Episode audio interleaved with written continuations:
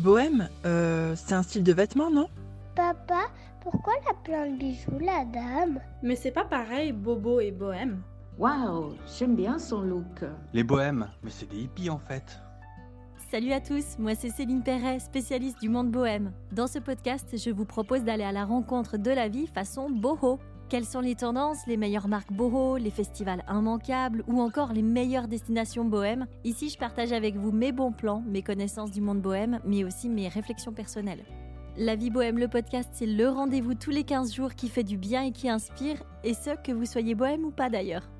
Animatrice radio et télé durant toute ma vingtaine, je suis aujourd'hui créatrice de contenu, auteure et décoratrice d'événements, le tout spécialisé, vous l'avez compris, dans le monde bohème. Tout ce que je fais est motivé par la liberté, le besoin d'évoluer et de transmettre aux autres l'envie d'oser et d'être libre. Dans ce but, je partage depuis des années ma vision de la vie et mes bons plans, avec authenticité, fraîcheur et franc-parler. Bienvenue à vous dans cet espace vivant, ce podcast qui est le vôtre, et auquel vous pouvez régulièrement participer au travers d'enregistrements interactifs. Rendez-vous sur mon Instagram Céline-du-bas La Vie Bohème et sur laviebohème.fr pour en savoir plus et découvrir encore plus de contenu bohème.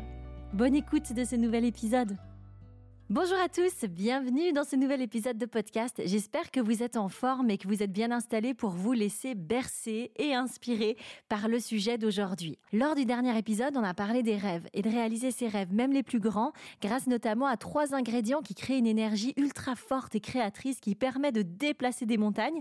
Et bien aujourd'hui, on va parler d'une époque durant laquelle les gens justement étaient des grands rêveurs, une décennie qui est euh, une véritable source d'inspiration pour tous les bohèmes et qui est actuellement plus à la mode que jamais. Les années 70, 70 pour les Français qui nous écoutent. Dans cet épisode, on va voir que dans tous les domaines en ce moment, on s'inspire des 70s. La mode, la musique, les séries, les bouquins, la déco, le design, vraiment partout et dans tout, les années 70 font leur grand comeback. Donc je vais donc partager avec vous mes observations, mes coups de cœur, mes astuces, que ce soit pour la mode, la décoration d'intérieur aussi, les noms et les bonnes adresses de ce qui vaut la peine. Et vous verrez, il y a vraiment des pépites dans ce que je vais partager avec vous aujourd'hui. Mais avant tout ça, je vous propose qu'on se penche un petit peu sur ces années 70 et ce qu'elles ont été pour qu'on se mette un peu dans ce mood de cette époque. Alors les 70s, ça a été une décennie de changement et de contraste avec des grosses différences entre le début et la fin des années 70. Au début, l'Amérique, elle était encore en train de se remettre des années difficiles de la guerre du Vietnam et puis les gens de manière générale, ils étaient en train d'essayer de s'ajuster en fait et de trouver leur marque par rapport euh, au bouleversement énorme qu'ils avaient connu dans les années 60. Alors pour rappel, durant les 60s, donc durant les années 60, il y avait beaucoup, beaucoup de choses qui ont bougé. Ça a été une décennie de revendications de la part des jeunes et de révolte vraiment pour les droits, notamment les Afro-Américains qui ont lancé un mouvement de lutte pour leurs droits civils, euh, tout comme les femmes d'ailleurs aussi qui ont protesté elles aussi pour leurs droits et puis pour euh, se rapprocher d'une certaine égalité.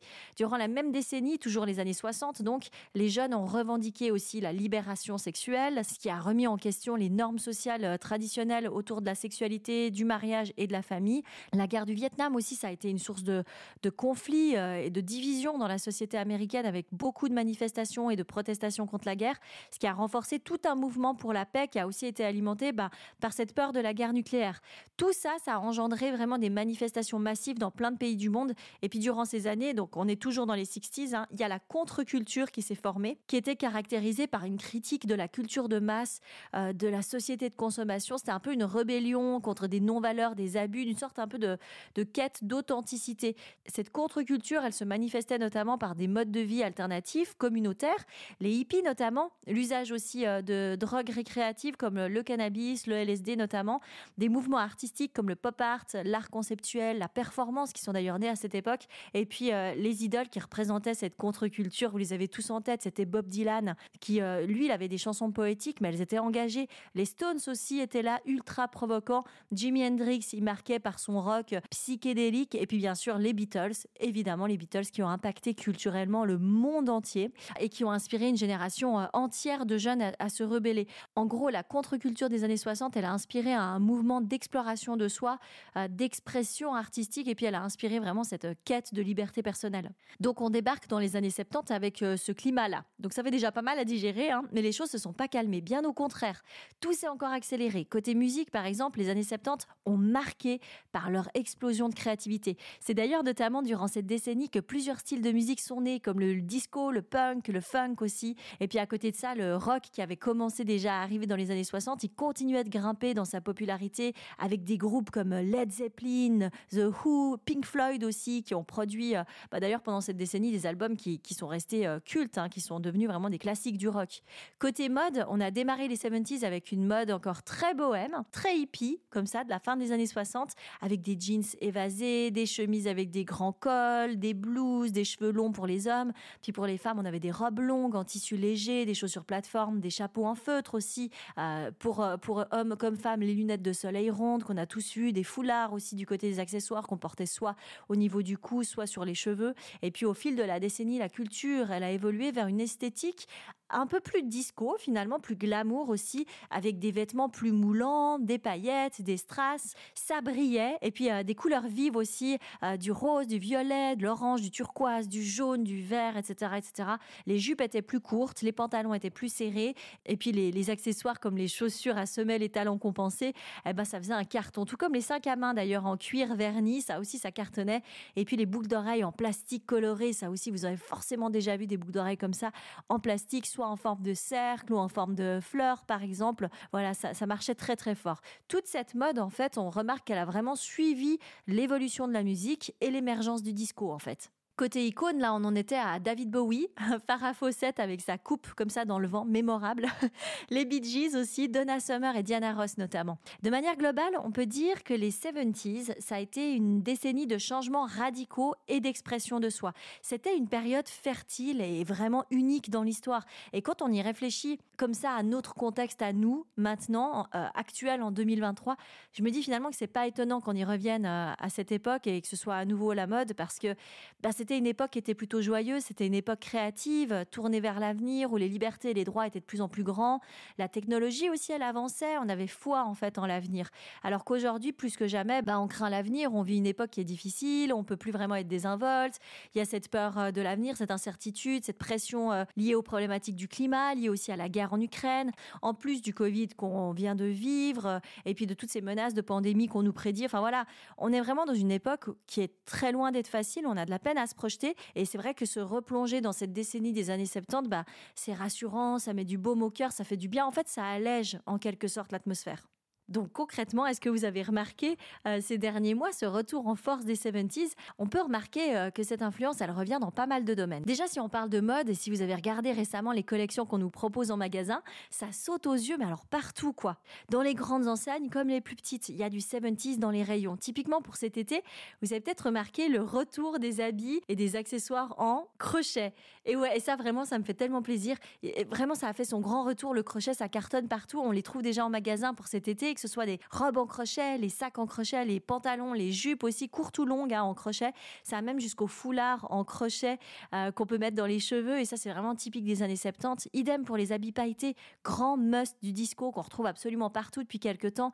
Donc les pantalons en strass, les petits hauts à paillettes, les jupes, les shorts, ça brille vraiment de partout et ça met de bonne humeur là où on passe. Légèreté, je vous dis, ça nous fait vraiment du bien et on en a besoin, quoi. Autre must 70s de retour, les pantalons pattes d'éléphant aussi, qui soient en jeans d'ailleurs ou en velours par exemple, ça c'est vraiment euh, ultra 70s aussi. Et puis euh, les bottines vernies à semelles compensées, je sais pas si vous avez remarqué ça, il y en a euh, un petit peu partout aussi en ce moment dans les magasins, dans les boutiques de chaussures, on voit ces bottines qui ont et les talons compensés et les semelles compensées et qui sont vraiment vernies et de n'importe quelle couleur. Donc ça c'est vraiment ultra 70s. Et puis enfin les imprimés fleuris et fluides aussi, et ça ça nous connecte directement au début des années 70 et au style bohème. Mais c'est vrai que ça, c'est quelque chose qu'on trouve déjà depuis quelques années dans les boutiques. Donc, c'est pas vraiment comme un grand retour. La mode bohème, on sait que c'est vraiment euh, tendance depuis quelques années maintenant. Voilà pour la mode. Alors, je vous l'ai dit, si vous avez envie de vous habiller vraiment à 70s ou inspiré 70s, vous allez pouvoir trouver des tenues un peu partout dans des grandes enseignes, euh, des boutiques, etc. Mais si vous cherchez des tenues 70s un peu plus pointues, un peu plus authentiques, j'ai deux bonnes adresses à vous donner. Elles se trouvent toutes les deux en Angleterre. Et ouais, bah, l'Angleterre, euh, c'est vrai que c'était pas les derniers en termes de tendance dans ces années-là, mais elles ont toutes les deux leur shop en ligne aussi sur Internet. Hein. Moi, je les ai pas vues en vrai, ces boutiques, je les ai vues vraiment que sur Internet et j'ai fait mes commandes que sur Internet chez eux. Ça s'est toujours très bien passé. Donc, il s'agit de The Hippie Shake, qui est vraiment la boutique la plus poussée en termes de fringues 70s. C'est une référence et c'est un vrai bonheur. D'ailleurs, c'est chez eux que j'avais euh, commandé un de mes manteaux afghans dont je vous avais parlé dans un précédent épisode et ça vaut vraiment le coup. TheHippieShake.com pour vous connecter à la boutique euh, online. Et puis une boutique aussi que je viens de découvrir qui est incroyable vraiment. Alors celle-ci, je m'y attendais pas. Ça s'appelle warehousefashion.com. Vous inquiétez pas, je vais vous mettre les liens dans le descriptif de l'épisode. Alors cette boutique-là, elle est pas spécialisée 70s, mais elle a vraiment du choix dans des habits qui sont très typés 70s et qui sont vraiment, mais vraiment à tomber par terre. Je viens de me faire une commande que j'ai reçue la semaine passée et euh, oh, mon Dieu, c'est du haut niveau et euh, vraiment les prix sont très corrects. Il y a plein de, soldes aussi. Donc on a vraiment de, la belle qualité à prix euh, correct. Voilà pour euh, cette partie mode 70s. Côté musique, maintenant, vous avez peut-être là aussi remarqué la grosse tendance 70s. Elle est très marquée, que ce soit dans les sonorités comme dans l'esthétique. On a pas mal d'artistes déjà bien installés et connus qui s'en donnent à cœur joie et qui proposent des projets complètement inspirés 70s. Dans les grands noms, par exemple, Bruno Mars, qui a décidé il y a deux ans de créer un duo éphémère avec son pote, l'excellent batteur et chanteur Anderson Pack, avec qui ils ont créé ce, groupe, ce duo, Silk Sonic. Donc pour euh, Silk Sonic, Bruno Mars et Anderson Pack ont revu complètement leur look. Ils l'ont totalement peaufiné pour coller vraiment à la vibe 70s. Donc, faut imaginer les lunettes de couleur, les chemises vintage, le velours côtelé, enfin, une vraie dégaine de lover chic avec leur bande de musiciens complète, tout aussi stylé que. Honnêtement, moi, je vais pas vous mentir, j'ai complètement craqué pour Silk Sonic. Il y a d'abord eu cette première chanson, Leave the Door Open, qui est devenue un tube, mais énormissime, classé pendant plusieurs semaines numéro 1 aux États-Unis. Et puis, euh, le clip qui a suivi un régal pour les yeux tellement l'esthétique vintage euh, a, a, été travaillée. Franchement, allez le voir si vous l'avez pas encore vu. Ça m'étonnerait que vous soyez passé à côté, mais qui sait, aller le voir au cas où. Et puis bah, après ça, il y a eu le second titre, un Skate, qui était aussi euh, très travaillé avec cette esthétique dans le clip, très 70s. Et enfin, l'album euh, qui est sorti à la fin 2021, un bijou. Un album qui a été encensé vraiment par la critique. Euh, là aussi, je vous recommande vraiment de l'écouter si c'est pas déjà fait. Et puis, ils ont confirmé finalement leur succès par une résidence à Las Vegas début 2022. Silk Sonic, en fait, ils sont arrivés là alors qu'il y avait déjà cette impulsion pour les années 70 qui flottait dans l'air. Et du côté français d'ailleurs, on a vu et on le voit encore euh, maintenant, hein, ce net intérêt pour cette époque, autant du côté des artistes que du côté du public qui montre un vrai intérêt pour ça et qui est vraiment très réceptif, avec notamment le succès de Juliette Armanet, hein, qui sonne vraiment très vintage et qui cartonne depuis bien deux ans. Idem pour Clara Luciani, qui a terminé euh, en début d'année une tournée qui a été triomphale. Je ne sais pas si vous avez vu des images de cette tournée, c'était tellement 70s. La scénographie, il y avait un grand rideau de scène, euh, des podiums pour ses musiciens, les tenues aussi, elle portait un, costume chic, pantalon, veste de blazer entièrement pailleté, c'était trop beau. Euh, ses musiciens, ses choristes aussi étaient tous lookés ultra 70s. Et puis même la façon de se mouvoir de Clara, elle était bien travaillée, elle était vraiment représentative de la façon dont les artistes bougeaient sur scène dans les années 70. C'était vraiment une tournée qui a été incroyablement réussie. J'espère que vous avez eu le plaisir de la voir. En tout cas, il semblerait que Clara Luciani et puis cette vibe 70s de manière générale euh, qui flotte dans l'air ait donné finalement aussi à d'autres artistes français l'envie d'aller explorer un peu cette, euh, cette esthétique. C'est le cas notamment de Jennifer qui a démarré il y a peu de temps une tournée qui euh, elle aussi bah, est très inspirée années 70. On a aussi un grand rideau comme ça en fond de scène. On a aussi des podiums pour les musiciens. Elle, elle porte des pantalons pas de def et des hauts en paillettes pendant son show. Elle change pas mal de fois de, de tenue aussi. C'est très 70s. Je dois le dire, c'est vraiment réussi, ça donne envie. Il y a Jane aussi qui vient de sortir un album avec des premiers visuels que, j'ai vus là il y a quelques jours qui sont très vintage, totalement 70s aussi, un petit peu psyché. Elle va un petit peu plus aussi dans le côté ésotérique, notamment grâce, à, je crois, à sa maman. Enfin, c'est une référence à sa mère, sauf erreur, qui euh, tire euh, les cartes et qui lui avait prédit son avenir euh, de chanteuse grâce au tarot. Donc, elle va explorer un petit peu cet univers-là.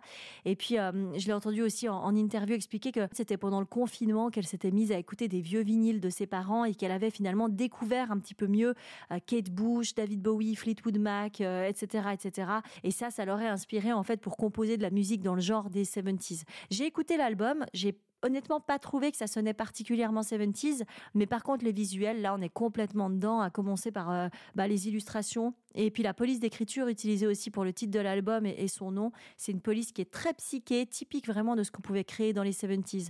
Donc là aussi, je vous invite à aller jeter un petit coup d'œil, euh, c'est bien fait. Et puis alors attendez, coup de cœur que j'ai envie de partager avec vous quand même pour euh, les visuels de concert de la dernière tournée de Florence and the Machine. C'est tout simplement magnifique. Elle s'est entourée d'excellents photographes. Il y en a deux ou trois de ce que j'ai vu dans les copyrights euh, qui se sont succédés, qui apportent vraiment cette patte, cet effet, cette, ces, touches en fait euh, aux photos bah, via des éditions, hein, bien entendu, mais qui sont euh, des éditions très poussées, très léchées, qui donnent vraiment cette sensation de photos prises dans les années 70 avec des éclairages, des paillettes qui brillent, des choses comme ça. C'est franchement c'est magique.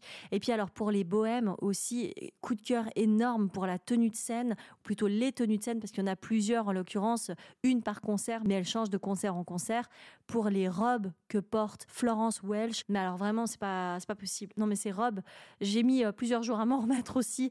Ce sont des pépites bohème. Faut imaginer des longues robes en voilage avec des dentelles, pas trop non plus, quelques froufrous aussi, mais juste aux bons endroits, vraiment sans surcharger.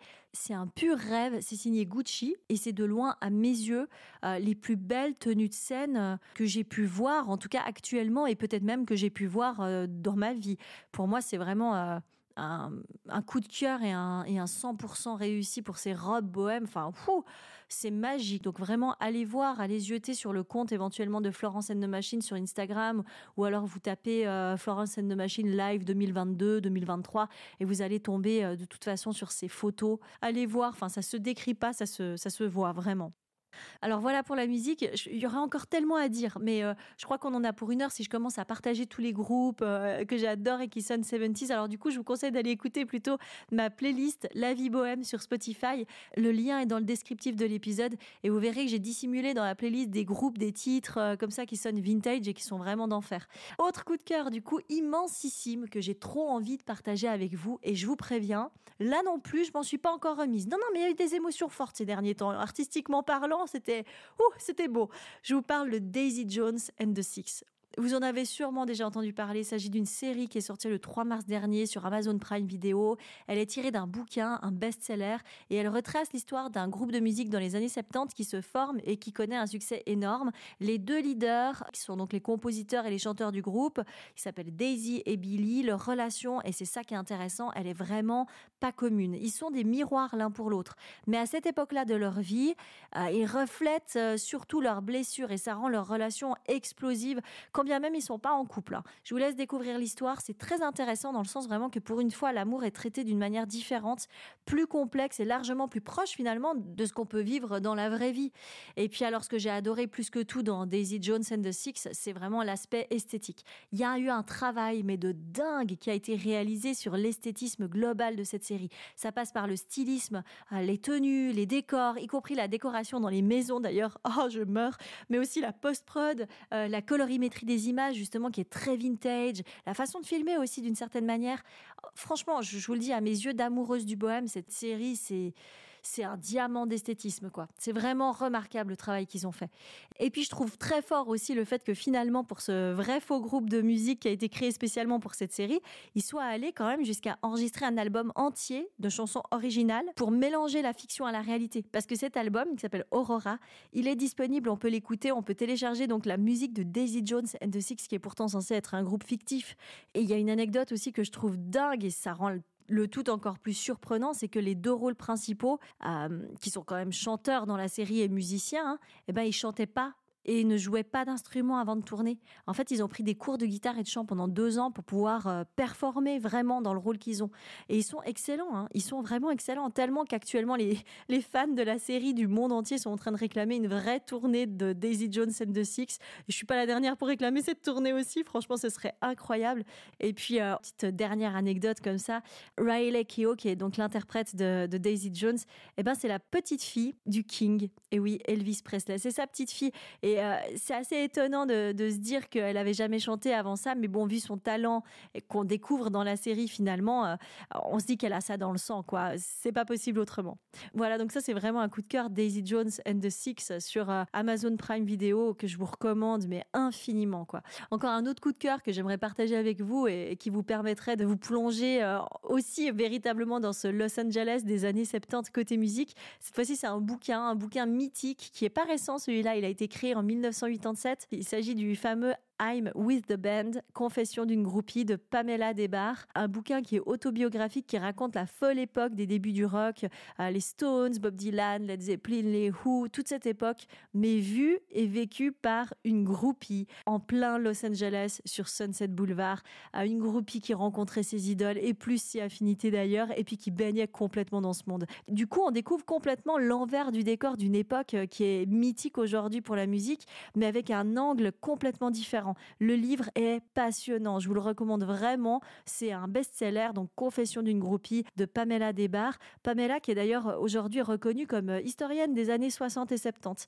C'est assez chouette. Vraiment, j'espère qu'un jour ce bouquin sera adapté en série parce que ça vaudrait vraiment, vraiment la peine. Et je pense que ça ferait une série, mais complètement dingue. Voilà, dans le même genre d'ailleurs que ce bouquin, il y a un film également qui était sorti en 2000. Cette fois-ci, peut-être vous l'avez déjà vu, qui s'appelle Presque célèbre, Almost Famous, dans son titre original. Avec Kate Hudson qui joue elle aussi une groupie qui s'appelle Mademoiselle Penny Lane, nom bien célèbre qui vous dira forcément quelque chose. Alors le film nous plonge dans l'univers des tournées de groupe rock'n'roll avec tout ce que ça implique, le cool, le fun, mais aussi la drogue et les excès. C'est aussi un film qui a eu un gros gros succès en, en 2000 quand il était sorti et que je vous recommande chaleureusement. Il est vraiment très très cool.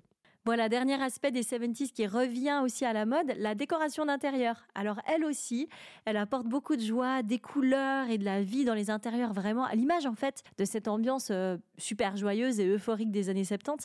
Donc vous avez peut-être remarqué dans beaucoup de magasins de meubles et de déco, si vous êtes baladé ces derniers temps, on retrouve des meubles et des accessoires avec des designs arrondis, euh, beaucoup de couleurs chaudes aussi, il y a beaucoup de marron, de l'orange, énormément d'orange, du camel, du rouge aussi, et puis des meubles qui sont souvent assez bas très cosy, qui invite vraiment à la détente, à se mettre euh, vraiment bien. Euh, on voit aussi pas mal de meubles avec des formes un petit peu folles, des formes arrondies, puis des lignes très graphiques, géométriques aussi dans les imprimés.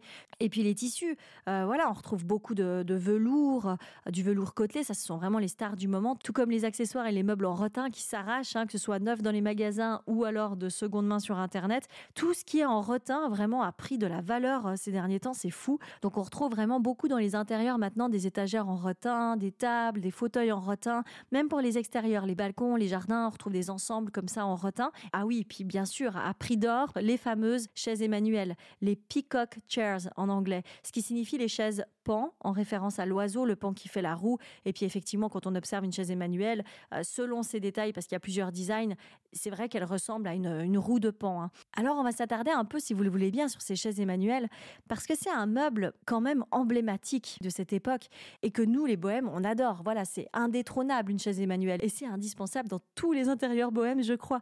Et il y a des surprises à savoir à propos de cette chaise, notamment à propos de son origine. On croit que la chaise Emmanuel elle vient d'Hawaï ou de Bali. Il y a beaucoup de débats là autour. Mais non, non, non, à l'origine, ces chaises, elles viennent d'une prison aux Philippines.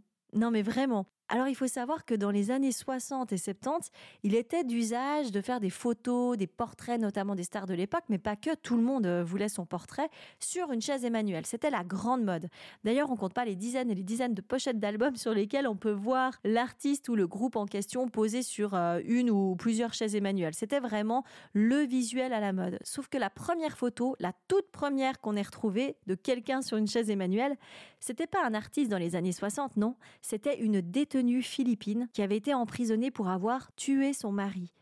Et ouais, c'est bizarre, hein ça change un petit peu le contexte. Il faut savoir qu'à cette époque, les Philippines, c'était une colonie américaine et c'était une destination euh, hyper touristique pour les Américains qui euh, venaient aux Philippines en bateau. Et visiter les prisons, c'était considéré à cette époque comme une sorte d'attraction immanquable parce qu'en fait, elles servaient pas qu'à détenir des prisonniers, mais elles étaient aussi des manufactures d'objets et euh, de fournitures de meubles en tout genre. Elles possédaient en fait leur propre magasin dans lesquels les touristes venaient acheter leurs meubles et leurs objets en fait à ramener chez eux.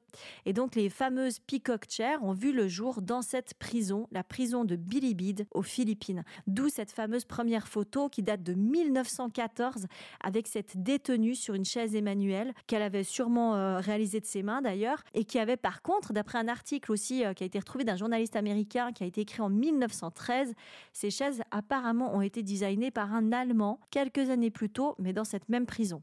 Voilà pour l'histoire de l'origine vraiment totalement insolite de ces chaises Emmanuel. Alors très vite, elles ont eu beaucoup de succès. En 1916, il y a un autre article d'ailleurs qui était dédié au shopping en Extrême-Orient et qui décrivait l'arrêt au magasin de la prison Bilibit comme un véritable must à faire, un incontournable. C'est complètement fou. Voilà, on n'aurait jamais pensé qu'elle était née en prison cette chaise. Par contre, l'origine du nom, ça vous le savez sûrement, le nom Emmanuel en français, ça vient du film érotique qui avait eu tellement de succès dans les années 70 qui s'appelait Emmanuel et sur l'affiche, on y voyait cette fameuse Emmanuel l'héroïne du film, sur une peacock chair. Et donc les Français ont décidé de rebaptiser cette chaise la chaise Emmanuel. Voilà pour cette pièce emblématique.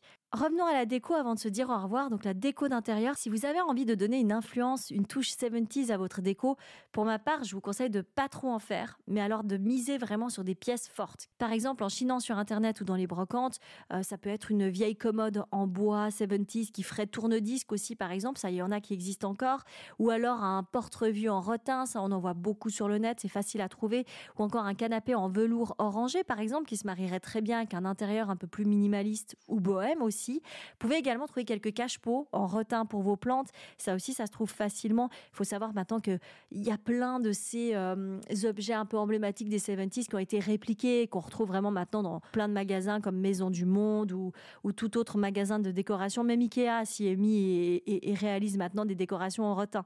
Donc pour vous dire, on peut vraiment trouver ça un petit peu partout. Euh, vous pouvez également tenter le coup un petit peu du jeu 70s avec une lampe ou une suspension ronde, orange ou de couleur, pourquoi pas avoir selon votre intérieur pour pas basculer dans le mauvais goût ou le too much. De toute façon, comme toujours, tout est une question d'équilibre et d'harmonie visuelle finalement. Hein. Euh, pour vous aider d'ailleurs à comprendre le style et puis à vous faire un avis éventuellement sur ce que vous aimez, ce que vous aimez moins, je vous ai préparé un tableau sur mon Pinterest. Alors le Pinterest est Céline La Vie Bohème. Le tableau s'appelle 70s Home Decor. Vous allez pouvoir aller le consulter et voir, il y a une centaine ou un peu plus euh, d'images que je vous ai sélectionnées où on voit vraiment des modernes en fait qui sont typés 70s et de véritables intérieurs 70s. Euh, vous allez vraiment pouvoir vous faire une idée de ce que vous aimez, de ce que vous aimez pas et de ce qui euh, sont des pièces, je pense, fortes. Voilà, chers tous, pour ce grand sujet du retour des 70s. J'espère que cet épisode vous a plu. J'espère qu'il vous a donné plein, plein, plein d'idées. N'ayez pas peur si vous avez raté des noms de shop, des noms de séries, euh, Daisy Jones and the Six, etc., les films euh, que je vous ai recommandés, les artistes, etc. Tout est noté dans la description de l'épisode. Donc vraiment, n'hésitez pas à aller consulter la description. Tout est là. Je vous retrouve dans deux semaines pour un nouvel épisode de La vie bohème. N'hésitez pas à partager cet épisode s'il vous a plu et puis à vous abonner également à la newsletter en vous rendant sur mon blog laviebohème.ch pour recevoir à peu près toutes les deux semaines environ un mini magazine bohème que je vous prépare avec le cœur. Voilà, je vous embrasse, prenez soin de vous, vive les 70s et à très bientôt tout le monde. Ciao ciao